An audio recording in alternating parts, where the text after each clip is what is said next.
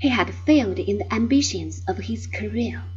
He had faithfully served the town of his birth, and before a corrupt court he had been accused of stealing the public funds, and had been condemned to be burned alive should he venture back within the realm of the city of Florence.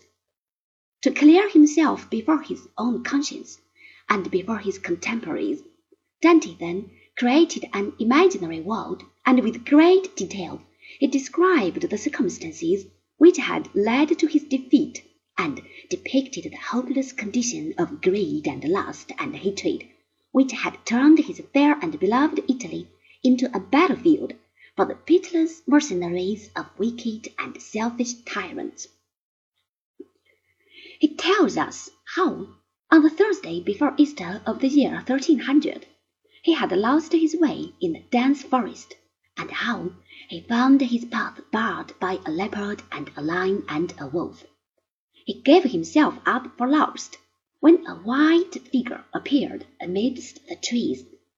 It was Virgil, the Roman poet and philosopher, sent upon his errand of mercy by the Blessed Virgin and by Beatrice, who from high heaven watched over the fate of her true lover.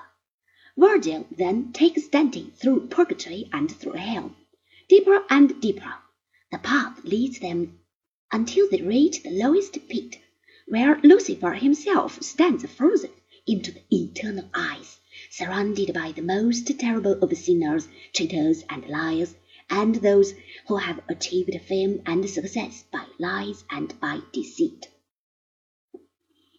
But before the two wanderers have reached this terrible spot, Dante has met all those who in some way or other have played a role in the history of his beloved city. Emperors and popes, dashing knights and whining usurers, they are all there, doomed to eternal punishment or awaiting the day of deliverance, when they shall leave purgatory for heaven.